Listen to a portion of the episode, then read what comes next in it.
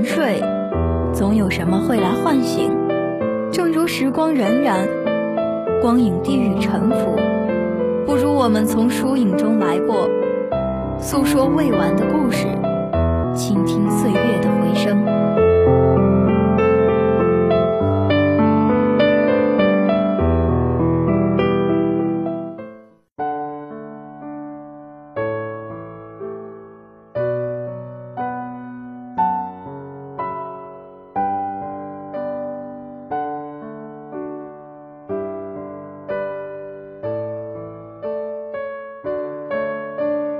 听众朋友们，大家好，欢迎收听本期的《影渡南风》，我是主播子浩。《百年孤独》里有这样一句话：生命中曾经拥有的所有灿烂，终究都要用寂寞偿还。人生终将是一场单人的旅行，孤独之前是迷茫，孤独过后便是成长。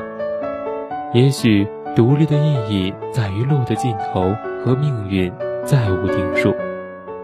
我们主动选择人生，也努力承担代价。今天给大家带来电影《小妇人》，一起来看四个女孩是如何在各自的成长道路上寻找幸福的。电影的开始。就已然一股临近结局，但尚未尘埃落定的味道。顶着一头肆意生长如杂草的米黄色卷发，影片主角乔已经在纽约风风火火地为他的写作事业奔走。出版社里，一般我们给的稿费是二十块到三十块，你的这篇，我给二十块。乔应允收下那两张钱。然后拎起裙子，疾步走在大街上。彼时的他还不知道，他还会回到这里。另一边的欧洲，已然成为名媛的艾米重新邂逅了老李，少女心难以平复。坐进电影院的前五分钟，我们或许不解，不同于之前的版本，用凛冽又温馨的圣诞节作为开端。展示出有爱的姐妹生活图景。新版电影一开始就告诉你，小妇人已成妇人，小少年也正在彷徨，仿佛如一阵疾风，护了你一脸秋叶。乔与另外三位姐妹的相处，则在不时穿插的暖色调回忆中一幕幕开展。姐姐梅格温柔大方，喜欢漂亮的裙子，梦想是觅个良人，做个幸福人妻。小妹爱美，爱画画，也有出人头地的企图心，但比起才华横溢的乔，总显得略微笨拙逊色。三妹贝斯寡言温和，弹得一手好钢琴。他们一起去舞会，给邻居送食物，为姐妹藏惊喜，叽叽喳喳，笑闹不休，热热闹闹的相处，填满了各自成长记忆的每个角落。四姐妹性格迥异，各不相同，她们相互排斥，又相互包容。在南北战争的大环境下。他们虽然生活拮据，却从未向困难低头。马奇家少女的成长就像是行云流水的田园牧歌。圣诞节和穷人守望相助，梅根参加舞会被戏弄，乔卖头发攒路费，艾米任性的烧小说。贝斯的离世，少女们的戏剧社，和对窗那个叫老李的男孩从陌生人变成一生挚友的点点滴滴，在线性叙事中，让读者和观众也跟着走过了一个又一个圣诞节。你几乎无法发现时间的流逝，却又知道发生了什么事。现实与回忆，冷色与暖色交叠的双线叙述，让我们在已知一定结局的状态中，从回忆里抽丝剥茧，好奇他们是如何从四小无猜一步步走向不同的人生轨迹的。而与此同时，现实线中的情节又在不断推进，并在恰到好处的位置，将四姐妹的故事串联成小妇人，与开头的投稿情节呼应，浑然天成，滴水不漏。第一次的闪回发生在火车上，睡意朦胧的乔合上双眼，电影的世界回到了七年前的马萨诸塞州。这才是小说的开始。这样的闪回还发生在梅根少女时代的虚荣和如今平淡的家庭生活。乔目睹贝斯第一次得猩红热倒下，以及最后去世之间。在多次时空旅行往返中，剧情在无声诉说着今时与往日不同。过去。姐妹之间酸甜苦辣的羁绊和际遇，变成了如今身为一个个独立个体，在各自的人生岗位上与生活的搏斗。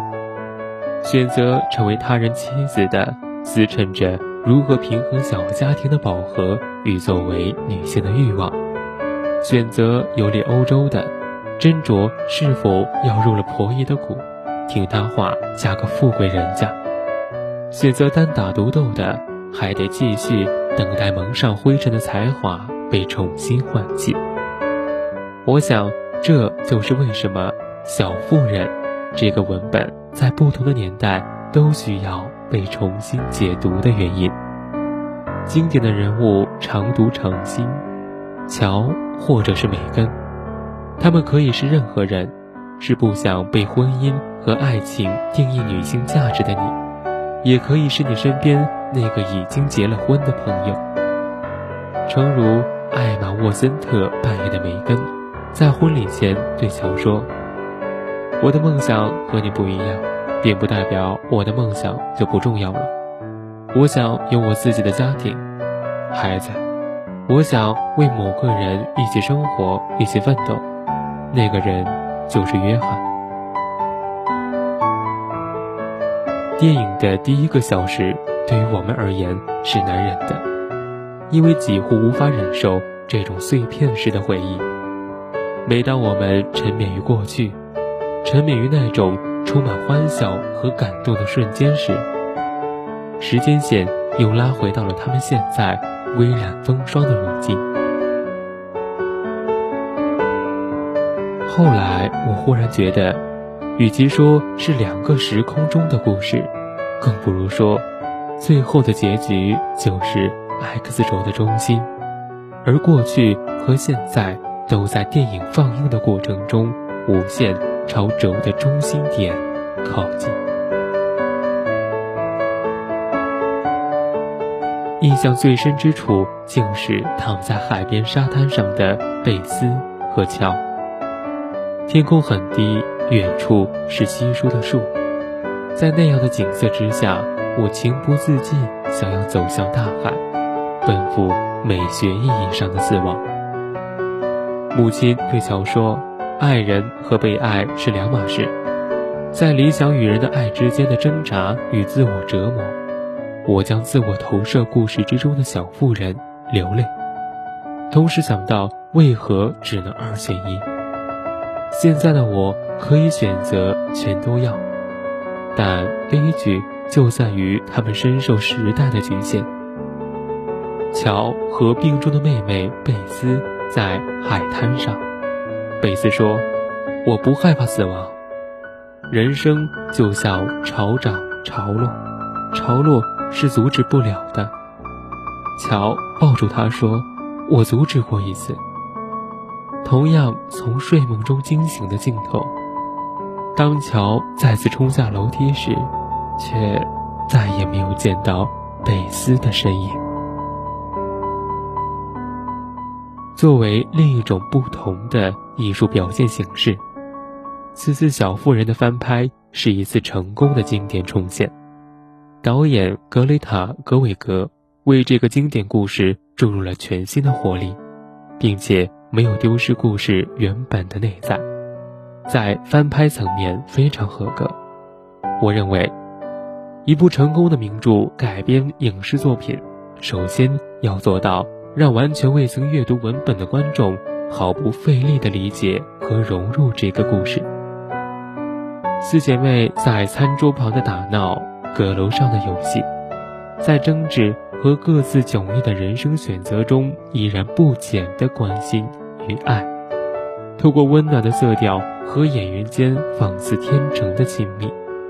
让我们仿若身临其境，观察着，甚至参与着四姐妹的成长。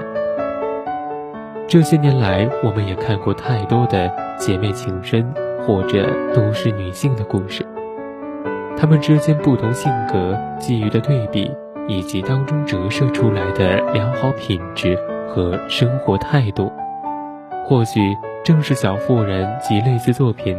长盛不衰的原因。人们从来都不真正抗拒平淡的事，更不必强行在故事中增加蹩脚的戏剧冲突。发现生活中的美和爱，呈现出努力生活、努力接纳彼此的状态，就已经足够动人。乐观与勇敢。贯穿了整个故事，四姐妹各自追求自己的生活、爱情与理想。每一个人的表面都看似坚强，遇事却都有着脆弱的一面。他们尽可能隐藏自己的脆弱，给予他人精神上的安慰与鼓励，把最难消化的部分留给自己。其实每个人都在寻求自己的精神寄托，它可以给予人们无形且强大的力量，去获得宽慰与信心。在马奇家最困难的时候，他们依旧愿意将食物分给更需要帮助的人们。那一刻，马奇家的女人们就是天使。在看电影的过程中，突然有一点启发。当我想要自己快乐的时候，挺难快乐的；但如果想要给别人带来快乐，好像更容易快乐起来。